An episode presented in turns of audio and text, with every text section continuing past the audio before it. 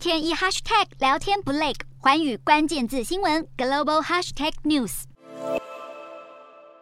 这一节的寰宇大话题要来关注美中经济战。美国与中国近年在经贸上是互相的牵制，尤其在半导体产业的竞争更是如火如荼。起初，美国前总统川普他对中国发动了科技战，先后是将华为还有中芯科技列入贸易黑名单，借此要来限制中国半导体的发展。然而，最近中芯却传出在先进制程技术上面有了重大的突破，已经成功量产七纳米晶片，并且是出货给美国的比特币。挖矿公司对此，美国以保护相关企业为由，扩大对中国的制裁，也阻碍了中国取得深紫外光机台以及先进制程设备及紫外光。曝光机，另外也是将记忆体晶片的业者也列入了设备出口禁令的范围，所以预计长兴存储科技、长江存储以及华虹半导体等等，其实接下来都会受到影响。那么值得注意的是，美国的晶片法案就提到了，是禁止获得美国补助的半导体厂商，他们在十年内在中国投资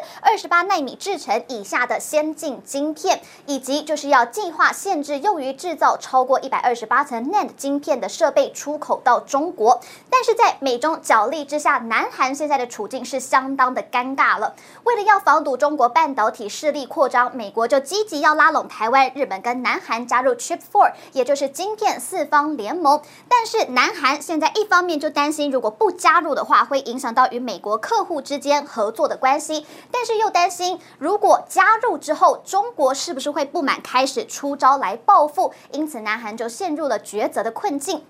那么，由于目前南韩的三星电子以及 SK 海力士都有在中国设有大型的半导体与记忆体工厂，所以为了要避免受到任何的波及，预计三星以及 SK 海力士后续将会重新的评估对中国的投资。因此，中国恐怕还是得加快的提升半导体自主性。根据市场研究机构调查，就发现哦，到了二零二五年的时候，台湾在七纳米以下先进制程产能的占比预计是会达到百分之六十九，南韩的部分占。比会达百分之十八，美国百分之十二，但是中国的部分只有百分之一，所以可见中国将会因为技术与设备受限，导致产能停留在成熟制程的阶段。中国半导体业未来还有许多的不确定性，这次不只是晶片，连同记忆体的业务都是跟着遭殃。在缺乏尖端设备的前提之下，中国半导体的产品良率迟迟没有办法提高，再加上技术落后的问题，随着各国持续朝先进制程技术向上推进，彼。此之间的差距恐怕接下来只会越拉越大。